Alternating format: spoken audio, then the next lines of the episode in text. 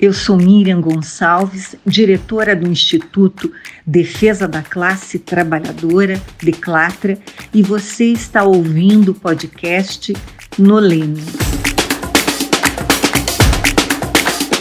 A nossa pauta de hoje, a gente vai falar sobre o Banestado, uma história interrompida. 20 anos se passaram desde que o Banestado foi privatizado, ocasionando uma lacuna do desenvolvimento local no Paraná. Para a gente falar sobre isso e também sobre o livro Banestado, uma história interrompida, a gente convidou para essa conversa a jornalista Dulce Figueiredo e a dirigente Marisa Stedley. Vamos começar já essa conversa. Marisa Stedley, bom dia, bem-vinda à nossa programação. Como é que estão as coisas por aí? Bom dia, Mariane, bom dia, Miriam, bom dia, Dulce. Estamos na expectativa aí, de, de, nesse momento de, eh, de, eleições, estamos na expectativa, porque as eleições impactam diretamente é, na vida de muito, milhares, milhões de pessoas. E, e neste livro do Banestado, nós vamos é, contar um pouco como as decisões políticas interferem na vida das pessoas aproveitando isso que você falou e desse começo do programa de hoje, lembrando, as eleições são no dia 15 de novembro, é a única forma que a gente tem de escolher os nossos representantes, por isso é tão importante o voto e tão importante a gente decidir de forma consciente quem estará nos próximos quatro anos ocupando o cargo de prefeito de Curitiba e dos vereadores municipais. Escolha o seu candidato, escolha o candidato que te represente. Dulce Figueiredo, bom dia. Como é que estão as coisas por aí? Bem-vinda à programação da Rádio Cultura. Bom dia, tudo tranquilo. Então, nós estamos no momento em que é, perdemos o Banestado, né? Faz 20 anos que perdemos ele, e nós vimos que a história está se repetindo agora, né? Porque as empresas públicas, né, estão sendo ameaçadas, né? Vemos, a, por exemplo, a questão dos correios, né? Toda uma campanha em cima de privatizar os Correios, além dos outros bancos estatais. Então, vemos que a história está se repetindo. E esse livro que foi escrito também, ele tem um pouco esse objetivo de mostrar, né, e de alertar a sociedade para que a, a, população não seja mais uma vez prejudicada. Então, é, é isso que está acontecendo. Maravilha, Miriam Gonçalves, advogada, diretora do Instituto de Defesa da Classe Trabalhadora, mais uma vez conosco. Que bom vê-la. Como é que estão as coisas por aí?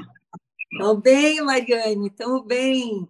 Bom dia a todos, bom dia a todas, bom dia, Dulce, Marisa, um prazer vê-las, muita saudade de estar com vocês. E hoje é um dia muito importante porque nós tivemos no sábado passado o lançamento desse livro muito importante que traz uma história do Banestado, uma história de luta das trabalhadoras e trabalhadores daquele banco e uma história de perda para a sociedade paranaense muito grande. O nome do livro é Banestado, uma história interrompida, e vocês podem encontrá-lo no Instituto Declatra, no site do Instituto Declatra, e baixá-lo ali, fazer o download gratuito. É, e eu sugiro que, como uma história e como, é, enfim, contar os efeitos disso seja muito importante baixá-lo. É, nós precisamos hoje retornar e reconstituir essa história. E eu queria saber, as duas, a, a jornalista e a Marisa, as duas foram é, as organizadoras desse livro, portanto, e elas é, reuniram vários artigos de antigos é, dirigentes, todos, evidentemente, funcionários do Banco do Brasil.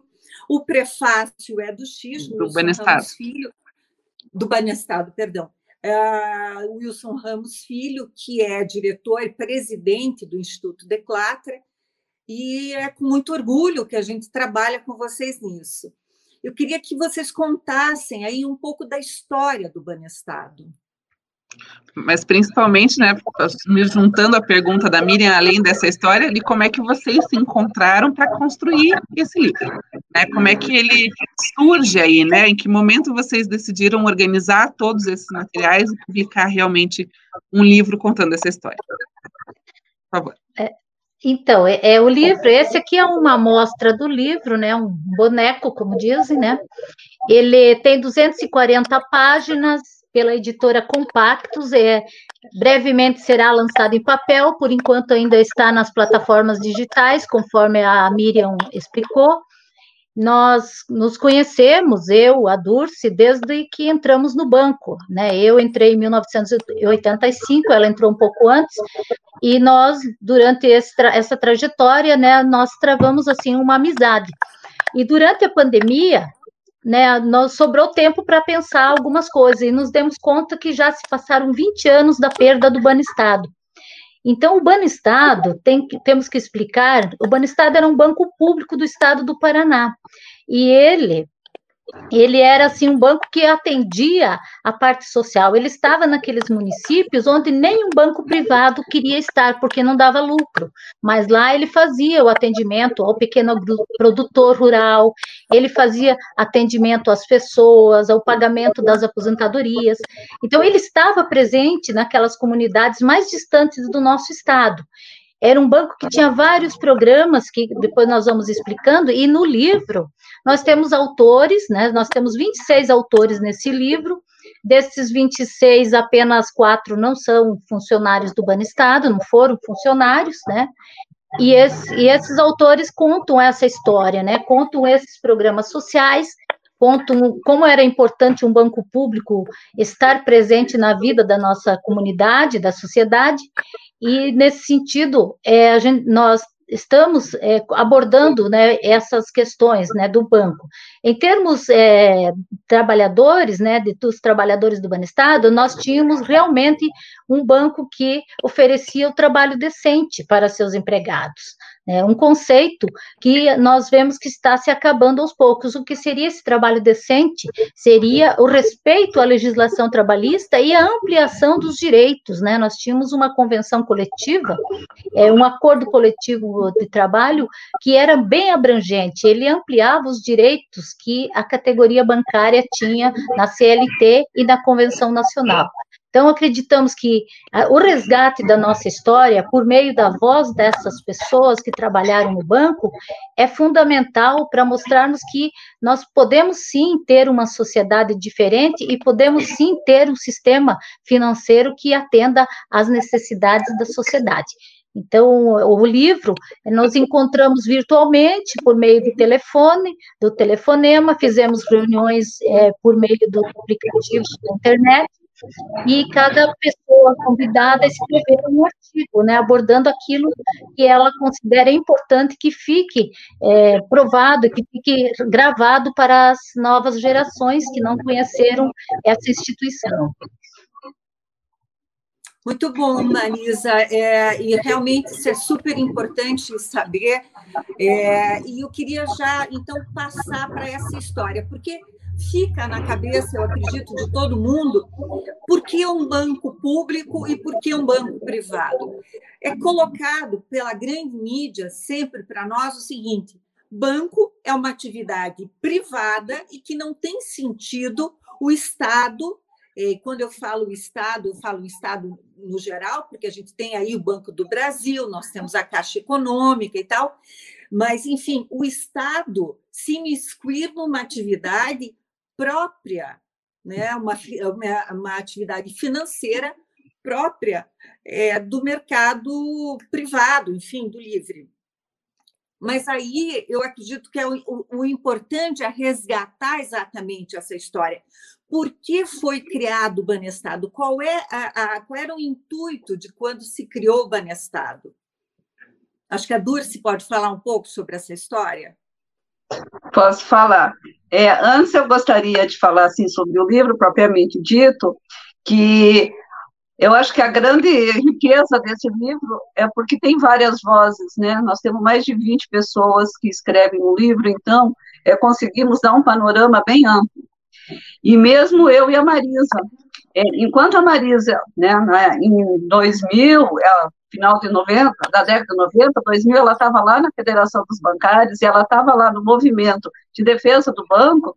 Eu estava dentro de, da vice-presidência do banco, justamente trabalhando com a privatização do banco. E eu era responsável por fazer a comunicação com os funcionários do banco. Então, é, eu acho que o livro também tem um pouco isso, sabe? Porque é, são visões assim bem diferentes, porque eu estava dentro com o objetivo de passar para os funcionários que seria uma maravilha a privatização, enquanto a Marisa estava do outro lado mostrando que não, mostrando que não era, né? Então, é, conta um pouco desse sentimento, porque é isso, né? Você contar uma coisa, pensar outra. O que, que você tem atrás de memória para você é, eu, desse momento? É, eu até escrevo no meu artigo é, que teve um fato que me marcou muito, que quando a gente, quando eu estava escrevendo um, um informativo sobre isso e que falava sobre o valor do ajuste, né? Que em 97 o valor necessário era 1,8 bilhão, e daí em 98 passou para 5,1 bilhões, uma diferença muito grande, e eu fui questionar uh, o funcionário responsável sobre isso, porque eu precisava escrever, eu precisava entender, precisava justificar, porque estava muito estranho. E eu fiquei com aquilo ali andando pelos corredores do Santa Cândida, lá onde que era a sede administrativa, e aí encontrei uma, um funcionário da área técnica que sabia que eu gostava de literatura e me disse assim: Olha, você tem que entender apesar de ter números, você tem que entender como uma peça de ficção. Também cabe a interpretação, sabe? Então, não se apegue única e exclusivamente nos números e, isso me marcou muito, sabe? Enfim, eu escrevi os números como estava lá, né? Como eram os números oficiais, que foi do Banco Central, enfim, que tá no, né? Saiu no documento, mas eu fiquei com aquilo marcado, sabe? Que eram os números, mas também cabia uma interpretação de cada um, né? Então eu acho que é esse sentimento até que, que me motivou, né, um pouco a escrever esse livro, sabe, a escrever o artigo e a organizar esse livro junto com a Marisa, sabe, é resgatar, sabe, quais eram os pontos de visão das outras pessoas, sabe, quais as interpretações possíveis, né, porque ficou tudo muito, vamos assim, tudo muito escondido, tudo muito camuflado, sabe, e que a verdade, né, só foi aparecer Quer dizer, a verdade já estava ali, mas as pessoas não queriam ver, né? Acabavam acreditando no discurso oficial, que né, a mídia era né, bem paga, por sinal, para dizer que o banco, né, que o banco estava dando prejuízo, que o banco era, era uma forma de, de desvio de recursos públicos, que os funcionários eram marajás, eram muito bem pagos, e que se o banco fosse privatizado, iria sobrar recursos para investir na saúde e na educação. É o que depois a gente vai abordar com mais detalhes, que a gente sabe que no fim não aconteceu isso, porque o, né, o Estado do Paraná ficou com uma dívida é, impagável.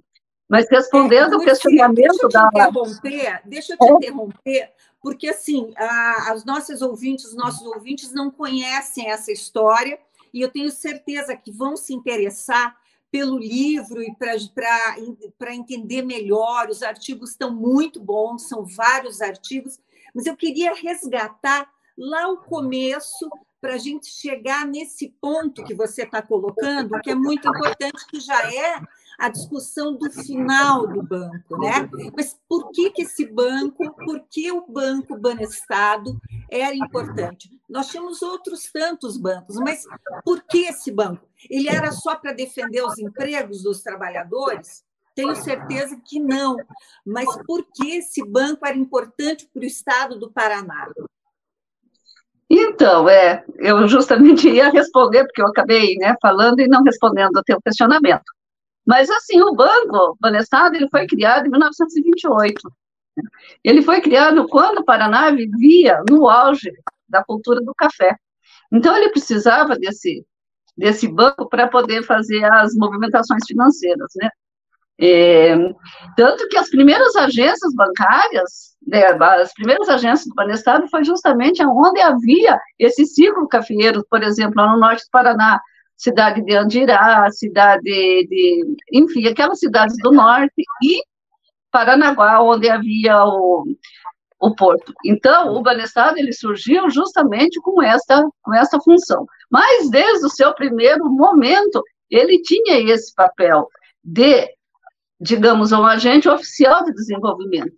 Né? Era ele que promovia, né, que facilitava os empréstimos, né, fornecia crédito para a agricultura, principalmente para quem fazia as negociações com grãos. Né? Então, na primeira década, da, na segunda década, lá, na 20, 30, ele teve um papel importantíssimo, e que continuou depois, na década de 40, com a, com a industrialização do Estado. Então, ele sempre teve esse papel fundamental. Aliado a isso, como um banco público, ele também tinha outros, é, outras funções, né? E eu lembro de uma, assim, que foi muito importante, e que as, muitas vezes as pessoas nem sabem, que é a questão do, da, do apoio que o Banestado deu para a cultura no estado do Paraná. Isso desde, desde lá do início. Né? Teve um papel, assim, fundamental. Por quê? Porque você patrocinava ou você dava apoio aos, é, aos pequenos, eu digo aos pequenos no sentido que não tinham um apoio, do, né, grande apoio, grupos de teatro, é, livros, é, isso sem falar no, no Salão de Artes Plásticas, no SBAI, que foi, assim, por mais de uma década, que foi uma referência nas artes plásticas no Paraná. E, e isso tudo é uma coisa que as pessoas, às vezes, nem têm noção, porque, por exemplo, né, voltando ao teatro, enquanto você tinha grupos de teatro no Paraná inteiro, que faziam é, nas pequenas cidades, nas cidades menores, às vezes era uma, né, um grupo pequeno e ele tinha apoio do Banestado, ele ia lá e fazia a sua parte. E o Banestado dava, estava em todos esses lugares. Quando o Itaú comprou o Banestado, o que, que aconteceu? Todo esse apoio né, foi retirado e foi dado para o Festival de Teatro de Curitiba para poder aparecer na mídia. Então, é uma outra, né, uma outra relação. A mesma coisa com o esporte. Enquanto o Banestado, como banco público, ele patrocinava tanto os esportes coletivos como os esportes individuais. Então, tinha muitos atletas que tinham esse patrocínio do Banestado. Quando foi privatizado, o que, que aconteceu? Esse patrocínio se resumiu numa faixa lá do, do Banco Itaú para poder aparecer na, na mídia. Então, esse papel social do banco é, houve, é assim, era, era muito forte, só que a própria sociedade não conseguia entender isso tudo, sabe? Acreditava que tudo ia continuar igual, que o pequeno agricultor ele iria continuar com, aquela, com aqueles projetos que tinha, que, né, por exemplo, Panela Cheia, que era um programa muito interessante, que ele iria continuar tendo tudo isso com o banco privado, e que não foi isso que aconteceu. Então, o Banco de Estado, como um banco público, ele cumpria, sabe, seu papel de desenvolvimento social assim com plenitude, né? O que depois e foi isso o, que você o Banestado chegou a ter quantas quantas agências? Você sabe me dizer? O, Banestado ele estava presente em praticamente todos os municípios do estado do Paraná. Ele tinha é, é, cerca de 342 agências, sem contar todos os postos de atendimento. Então ele foi um banco que ele facilitava muito, então, essa, essa integração com as pessoas. Né? Isso é importante. O banco privado não tem interesse em ter agência em, em, em, local pequeno. E aí as pessoas que precisam têm que se deslocar a locais, a, a centros maiores, e isso é, é, é muito, é, é muito atrapalha muito o, enfim, o fomento, o trabalho, o trabalho dos agricultores. É isso, não é? Vai muito de encontro com o que a gente falava sobre a privatização dos Correios. A privatização, Exato, de um modo geral, faz com que o lucro seja o objetivo maior e não a prestação de serviço. Exato. Então, é por isso que então, a gente... Né? Estado, eu acho que tinha muito isso, né? Dessa, dessa prestação de serviço, porque ele não foi um banco, ele não dava prejuízo, mas não foi um banco que tinha é, é, como objetivo o lucro, o dele era o desenvolvimento. E acho que teve uma importância muito grande também aqui no desenvolvimento da SIC, né? É, a cidade industrial de Curitiba, ela foi patrocinada pelo Banestado. Então, o, o Banestado é que investiu no desenvolvimento da, industrial da cidade de Curitiba. E isso também gerou uma dívida para com o banco que praticamente nunca foi paga. Né? Então, ficou como um prejuízo que o banco teve, foi lançado como prejuízo né, nas contas do banco. E, e essa. Mas quem era essa dívida, Marisa? Essa dívida era dos empresários que construíram na cidade industrial para com o banco, e que havia uma, uma entidade criada por eles, uma empresa chamada Cidade Industrial. Então, eles, por meio dessa empresa, eles se, eles se endividaram com o Banestado e essa dívida foi rolando ano após ano, desde a década de 70. Isso já era um desvio, é, isso era já um desvio da, vamos dizer assim, uma proteção desses empresários, que, de certa forma, houve um desvio de dinheiro do banco? Não diria que era um desvio, porque o propósito original ele foi bom. Mas na forma como foi conduzido essa dívida é que houve o desvio, né? Que a dívida ela nunca chegou a ser executada de uma forma mais contundente. Mas eu quero resgatar a questão do, do da bancarização, de estar presente nos pequenos municípios, Isso, porque só não teve uma, só não teve uma, um choque maior, um impacto maior nessas comunidades carentes, porque houve depois um governo que instituiu a bancarização por meio do Banco Postal, por meio de uma série de bancos, né, que é, por meio do, do, Banco Popular, que tinha acesso ao crédito em vários locais. Marisa, esse termo, você pode explicar para as, para as nossas ouvintes, nossos ouvintes, e para mim, o que, que é bancarização? Esse termo é para vocês com certeza é um termo é bastante é habitual, usual. Para a gente não, né, Mariane? O que, que é a bancarização? bancarização? A bancarização é, é, o que a pessoa tem direito de utilizar o, o, sistema financeiro. Por exemplo, de ter um cartão de crédito, de ter uma conta corrente, de ter uma conta onde ela vai poder receber o seu salário, né, a sua aposentadoria. Então, ela tem direito, inclusive, depois teve esse o juro, o empréstimo consignado, que foi é uma espécie de bancarização, né? Então, que houve ali depois da eleição é, do presidente Lula, dentro do, de um programa de elevar o crédito para todas as pessoas, para as pequenas comunidades, para os pequenos empreendedores, né, que na época tinha outro nome, né, agora é empreendedor, mas na época era por conta própria mesmo, né. Eu, eu vou perguntando as coisas, mas assim, é uma curiosidade minha, eu imagino quem esteja nos ouvindo também tenha, mas não necessariamente esses dados talvez vocês tenham, mas sabe me dizer mais ou menos qual foi a redução do número de agências quando ele foi vendido? De funcionários também, né? Muito drástica, né? Foi uma redução muito drástica. Eu agora, nesse momento, não tenho esse número, mas assim, onde havia uma agência Banestado e uma agência Itaú do lado, muito, a maioria dessa do Banestado ou do Itaú fechou e ficou uma só né? De preferência ficou mais bonita, né? Então, e também, assim, onde não havia retorno financeiro, não havia lucro, eles fecharam a agência. E a partir daí foi uma demissão em massa, praticamente, que aconteceu, né? O processo de enxugamento, de fechamento de agências, ele refletiu numa, num processo de desemprego mesmo das pessoas que trabalhavam no banco.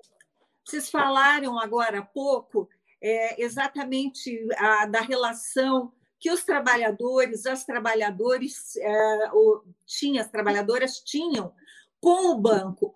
A Durce estava lá dentro, né, Durce? E a Marisa estava lá fora no movimento. Mas havia, porque para explicar isso para as pessoas, há uma, uma regra né, que é nacional daqueles direitos dos trabalhadores que a gente é, que tem, todo mundo tem. A partir daí, há, pelo sindicato, uma negociação, no caso, era diretamente com o Banestado, para melhorar esses direitos. Vejam, não é só com o Banestado. O Banestado tinha um acordo próprio, mas o sindicato também negociava para outros bancos. E por que essa negociação é importante? Vejam, a, o banco tem lucro, um lucro absurdo em qualquer momento, em crise ou em crescimento do país, o banco é sempre lucrativo. E não é justo que o banco pague ah, para os seus trabalhadores a mesma coisa que o dono da padaria paga, ou que, enfim. Então, Nesse sentido, havia uma negociação do sindicato dos trabalhadores, das trabalhadoras, para melhorar esse, esse acordo, ou enfim, essa relação de trabalho. E era uma relação boa, né, Marisa, a princípio? A princípio, sim, né? Porque é claro que eventualmente tínhamos né, dificuldades em negociação. O que é natural. Mas, mas é natural, né? Um jogo de forças. Mas na maioria das vezes nós conseguimos fechar o acordo coletivo, né? E era um indicador para, inclusive, para o sistema. Então, quando nós conseguimos fechar esse acordo antecipadamente, né, com vantagens para os trabalhadores, aqueles direitos mais favoráveis acabavam sendo uma bandeira, né, para todo o sistema, né, para os demais bancários também.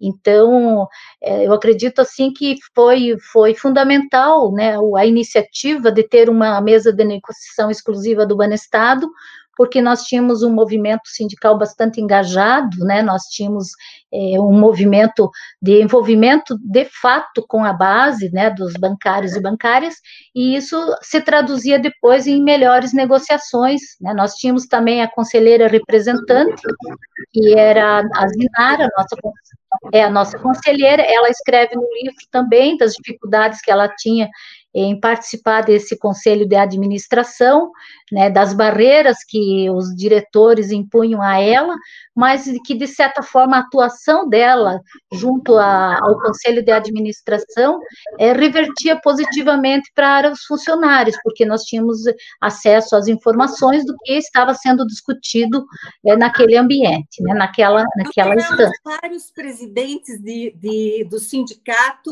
do, que eram do, originários do Banestado, né? Me ajudem a lembrar.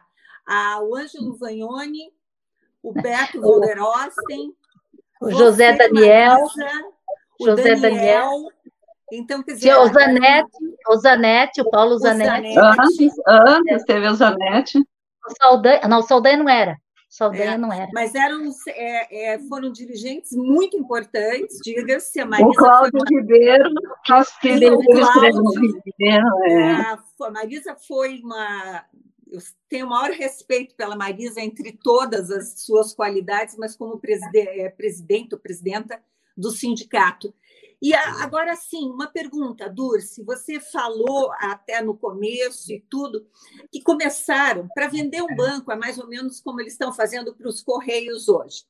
Diminui o número, no caso era de concurso, começam a precarizar, a, a sobrecarregar os trabalhadores, para que eles não consigam cumprir a, as suas funções para justificar a venda do banco, né?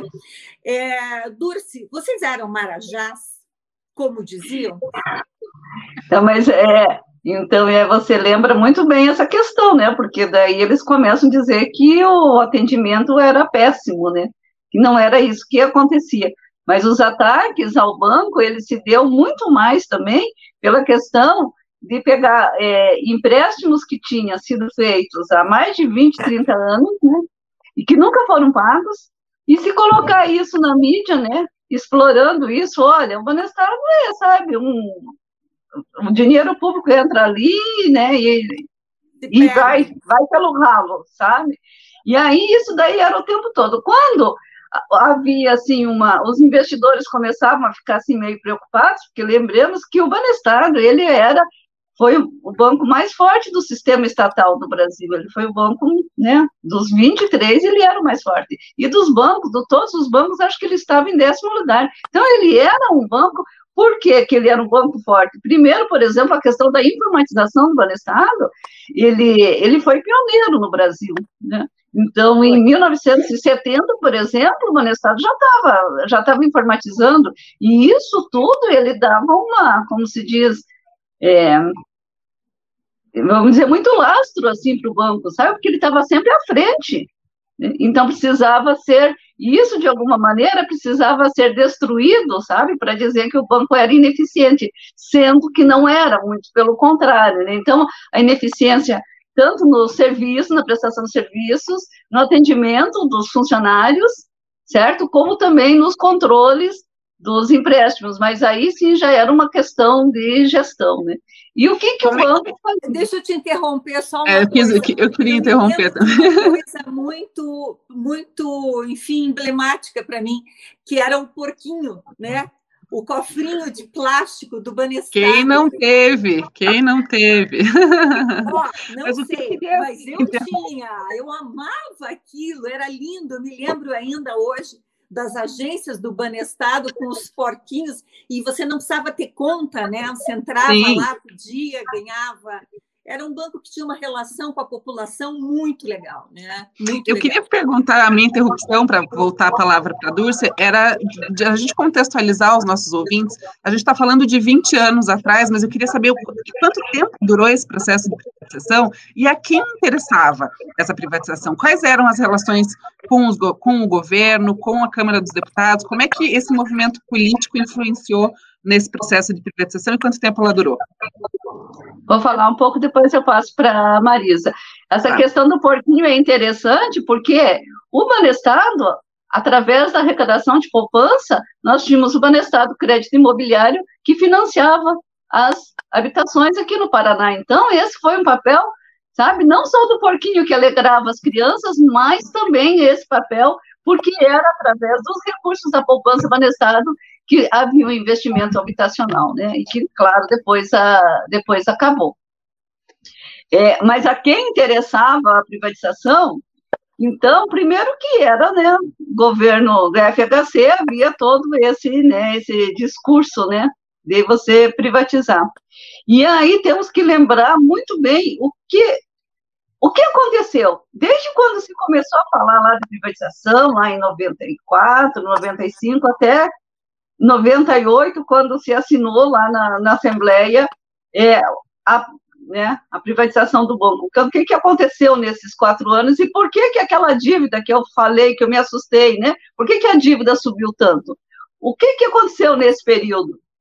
Então, é, foi assim, havia problemas, havia, havia dívidas, por exemplo, da, de uma usina lá, de, lá do norte do Paraná, do Grupo Atala, que ela tinha uma dívida de mais de 30 anos, uma dívida assim impagável, né? E que depois se negociou, negociou, se deixou ela bem, bem pequena, fez um acordo com o banco e ainda não cumpriu, tanto que acabou tendo é, pendência judicial porque não fez os acordos trabalhistas que precisava fazer. Mas, enfim, eram alguns grupos, alguns grupos do Paraná que se beneficiavam e aí, quando se começou a falar que o banco iria ser privatizado, o que, que se fez? Eu acho que, sabe, resumindo bem, foi isso. Bom, já que o banco vai, acabar, então nós vamos lá e vamos pegar tudo que nós, nós pudermos. E foi isso que aconteceu. Vamos pegar. Porque se você devia um milhão, você fazia, fez a renegociação, não você, a pessoa física ou o pequeno agricultor, o pequeno devedor, não, esse não, esse ele ia lá na agência e tinha aquela alçada, enfim, ele tinha que pagar. Mas o grande, que ele não passava pela agência, ele ia para o gerente regional ou pro, direto com o diretor ou o presidente, ele pegava essa dívida que era de um milhão, e essa dívida foi perdoada, foi renegociada, e ele passou a pagar 20% dessa dívida. Ah.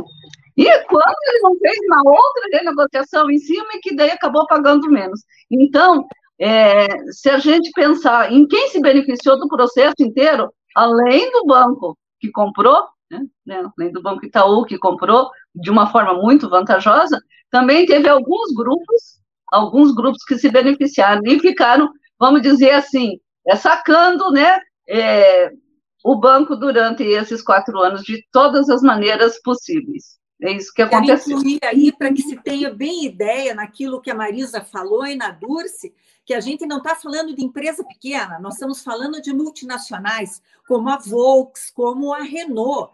Então, assim, não é que essa dívida era uma dívida de é, produtores do Paraná, era uma dívida grande, e realmente aí teve um acobertamento do, uh, da direção à época do Banestado e dos, eh, vamos dizer, dirigentes, ou, enfim, do governador, de, de, houve aí um grande acordo nisso. E eu queria entrar nisso, Marisa, porque nós temos aí um caso eh, grande de desvio de dinheiro, de doleiro, e que é uma relação que vai.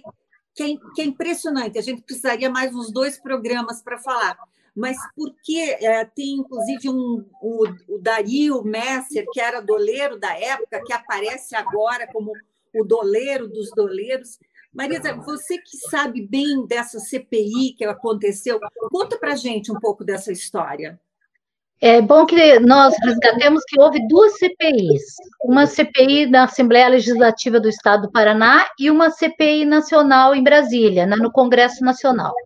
Essa CPI do Estado do Paraná, ela foi criada justamente a partir das denúncias do, da, da União, né, do, do, do, procurador Celso Treze e do delegado Castilho, que estavam investigando a remessa ilegal de recursos para o exterior, que aconteceram entre é, 1996 e 1998.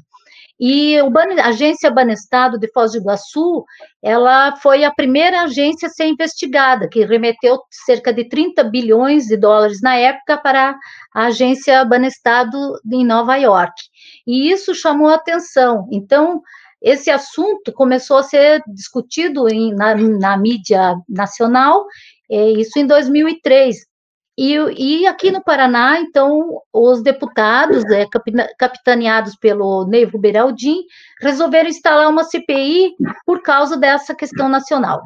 Mas a CPI do Estado do Paraná, ela foi fundamental porque ela mostrou os desmandos da privatização. Então, nós temos que separar o que aconteceu nacionalmente, que não era só o Banestado que mandava dinheiro para o exterior, é, os clientes, essas contas CC5 era para remessa de dinheiro de empresas estrangeiras, mas a fraude estava no caso das pessoas físicas é, enviarem dinheiro é, sem declaração da, da origem desse dinheiro, portanto, pode ser um dinheiro ilícito enviado por meio dessas contas, e que chegou a 152 bilhões né, em todo o país, da época. É, em relação ao Estado, então, a CPI, ela durou praticamente oito meses, ela ouviu dezenas... Só para ficar claro, porque às vezes eu quero chamar a atenção de quem está nos ouvindo do valor. Qual foi o valor que você disse agora? 152 bilhões. Bilhões. É. Ah, só para vocês terem uma referência, só para ter uma referência. Veja, isso da época do desvio da Petrobras, que estão falando agora, nós estamos falando em 88 bilhões. Então, façam essa comparação, né? E a comparação da mídia, a comparação da atuação.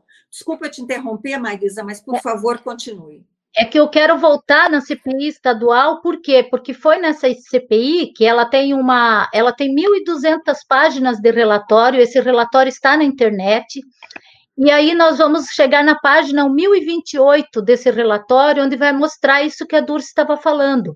Então a CPI, ela pedia, ela pedia que ela queria ter acesso aos devedores do Banestado. E, e esse, esse acesso foi negado a esses devedores. Então, foi negado, a CPI recebeu seis volumes de relatórios de, de, que somados davam 577 milhões de reais da época, e esses 577 milhões de reais foram lançados como prejuízo do banco, e por isso aumentou a dívida né, do, do que o governo do estado tinha é, em relação à União, porque lançou esse, isso em prejuízo, e esses, é, esses devedores, eles nunca tiveram seus nomes transparentes, nunca tiveram seus nomes vindo a público. E por que que não teve?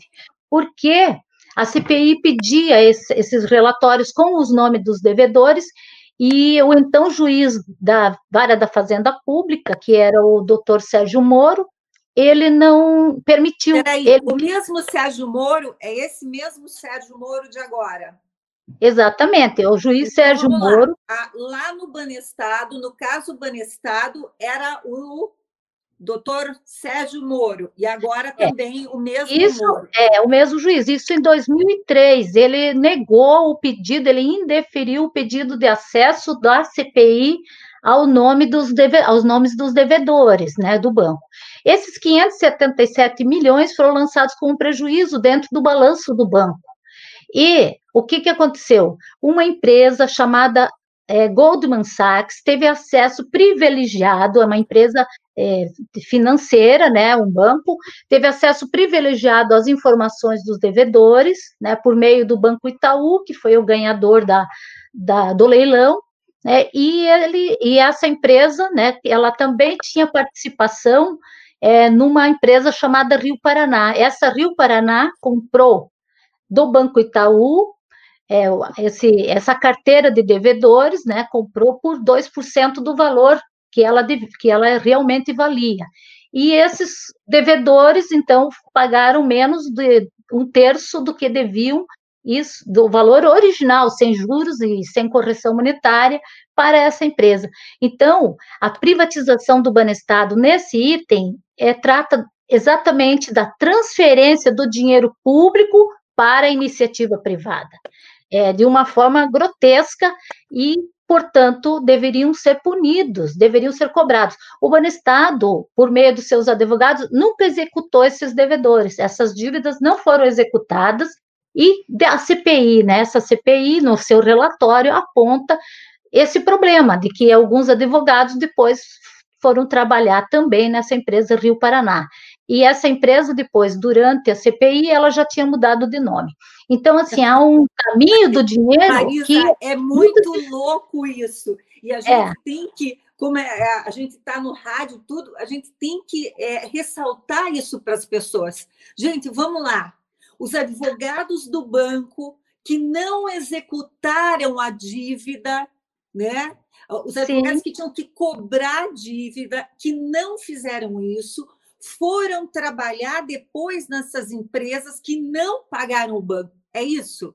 É exatamente isso. O e juiz tem... Sérgio Moro, que divulgou é, a conversa, ilegalmente, a conversa do presidente, da, da presidenta é, Dilma com o ex-presidente Lula, negou acesso à CPI do nome daqueles é, investidores, ou enfim, que tinham as contas CC5. Só para deixar claro, Marisa. Bora lá. É, é, bem, é bem complexo esse assunto, eu diria assim que é um assunto difícil de compreensão, até para nós que estamos é, lidando direto com esses assuntos, e a, e a, população em geral desconhece. E então essa CPI do, do Estado do Paraná, ela não teve a repercussão que ela merecia, porque os valores que transitaram aqui nessa CPI, em, em referente à privatização, eles eram insignificantes diante do volume de dinheiro que transitaram pelas contas CC5 na CPI nacional. Então, se você clicar na internet sobre a CPI do Banestado, você só vai achar sobre a CPI nacional. E é bom que se diga então, esses assuntos são tratados no nosso livro, O Banestado, uma história interrompida. E é bom que se diga que a CPI nacional também acabou em pizza. Essa aqui do Estado, todas as conclusões foram encaminhadas ao Ministério Público. Pouquíssimas pessoas foram é, realmente responsabilizadas. Todo mundo se isentou do processo. E em Brasília, a CPI que deveria ser votada no dia 20, eh, deveria ser votada em fevereiro de dois anos 2000 2005, ela foi votada em dezembro, entre o Natal e o Ano Novo, do, do dia 27 de dezembro de 2004. E o que, que aconteceu? Acabou não sendo votada, foi encaminhada ao Ministério Público só o relatório. Então, sem a votação da CPI, sem a votação em plenário, é, o, Ministério Público deveria ter enquadrado todas essas pessoas que agiram ilegalmente. Entretanto, esses crimes foram considerados prescritos numa sentença dada pelo Supremo Tribunal de Justiça no ano de 2013. Então, assim, a, houve uma sonegação fiscal imensa, né, nessa evasão de recursos, e que ninguém foi punido, ninguém foi responsabilizado, não se sabe o que, que aconteceu.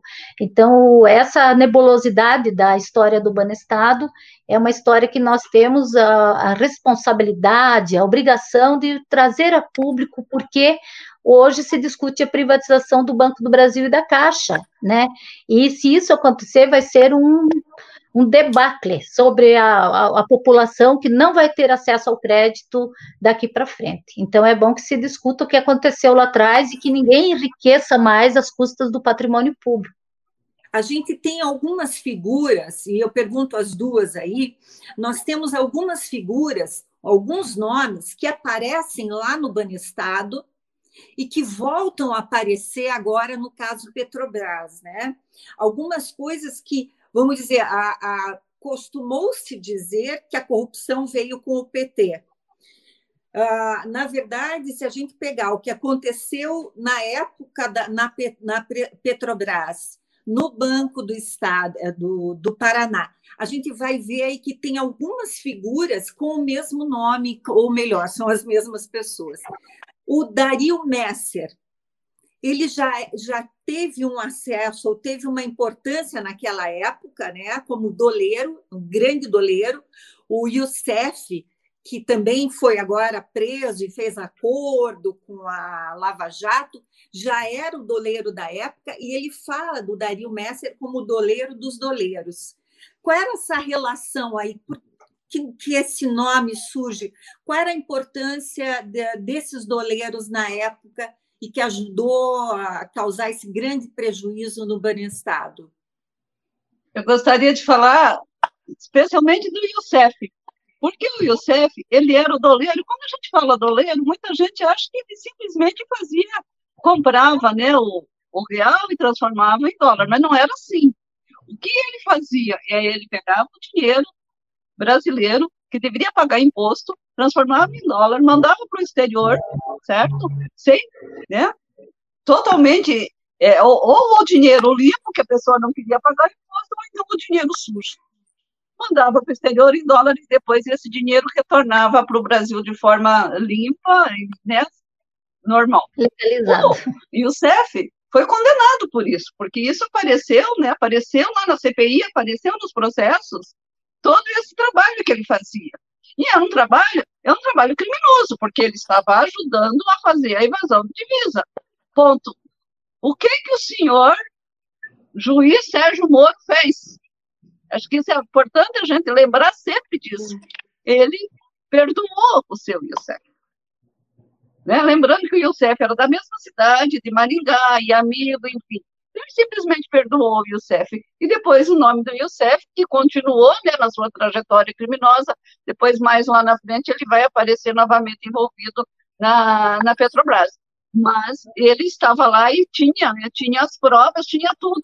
E ele, ao contrário do que o juiz fez com o Lula, que ele condenou por convicção, no caso do Doleiro, que ele tinha as provas, ele perdoou. Então, é algo assim muito sério e que as pessoas ainda não sabem disso, sabe? E a gente tem que deixar isso muito claro. E não somos, eu não somos, não é a Marisa que está falando. Se for procurar isso, está lá em todos os processos. O que ele argumentou é que o Youssef era primário, e, né, tinha emprego, mas então vamos perdoar para ele continuar fazendo o que ele sempre, ele sempre fez. Então, é algo assim muito sério. E o outro nome também, ele na época ele não apareceu, ele vai aparecer agora, essas relações que, que teve, mas o para nós assim ficou muito marcado desde lá da época da CPI já foi esse questionamento do Youssef ser é, ser perdoado, perdoado. é um assunto que a gente tem que Perdão. é um assunto que não acaba, a gente precisa cada vez mais falar sobre ele, mas o nosso tempo, como sempre, é muito curto para a gente seguir essa conversa. Mas o que eu gostaria de destacar é, sim, justamente o que a Dulce fala, da gente trazer essa história ao conhecimento público, e assim, a gente não pode esquecer, a gente não pode perder é, os detalhes da história para que ela não se repita. Eu acho muito importante, até já enfatizo aqui o convite para que a gente siga com essa história, porque tem bastante coisa aí no capítulo. Como diz aqui o nosso ouvinte Adalberto Prado, só essa última pergunta da Miriam levaria três programas para se ser respondida. Obrigada, Adalberto. Quero agradecer Dulce Figueiredo, Marisa Stedley, Miriam Gonçalves e passar a palavra para vocês para as considerações finais. Vou começar com a Marisa. É, é, foi muito bom conversar sobre esse assunto. Eu só gostaria de acrescentar mais que essa dívida da, desse processo todo ainda existe. O, o, Estado do Paraná já pagou cerca de 43 bilhões de, de reais em equivalência ao ICMS, pagou para a União em relação a essa dívida produzida lá. Acho que a gente perdeu o finalzinho das considerações da Marisa Stedney, mas o nosso agradecimento a ela. Dulce Figueiredo, suas considerações finais, muito obrigada. Então, é, vou continuar a explicação da, da Marisa, porque o que aconteceu? O banco, ele estava apresentando problemas e foi feito um empréstimo no governo federal. E essa dívida que ficou para o Estado, para o Estado pagar. E a dívida que, que era por 30 anos, mas com os juros e tudo, a dívida continua. Então, a população ela está sendo prejudicada diariamente com essa dívida que foi feita lá atrás. E nessa, Primeiro, porque primeiro o banco foi, né, foi colocado ali para depois ser vendido, né? Vendido não, eu sempre digo, quando me falam o banco foi vendido, eu digo não, o banco foi doado. Essa é a, a palavra mais, é, mais correta para explicar o que aconteceu. E... A gente costumava Obrigada. dizer né, que com um real a gente compraria o banco. É, é mais ou menos, mais ou menos isso.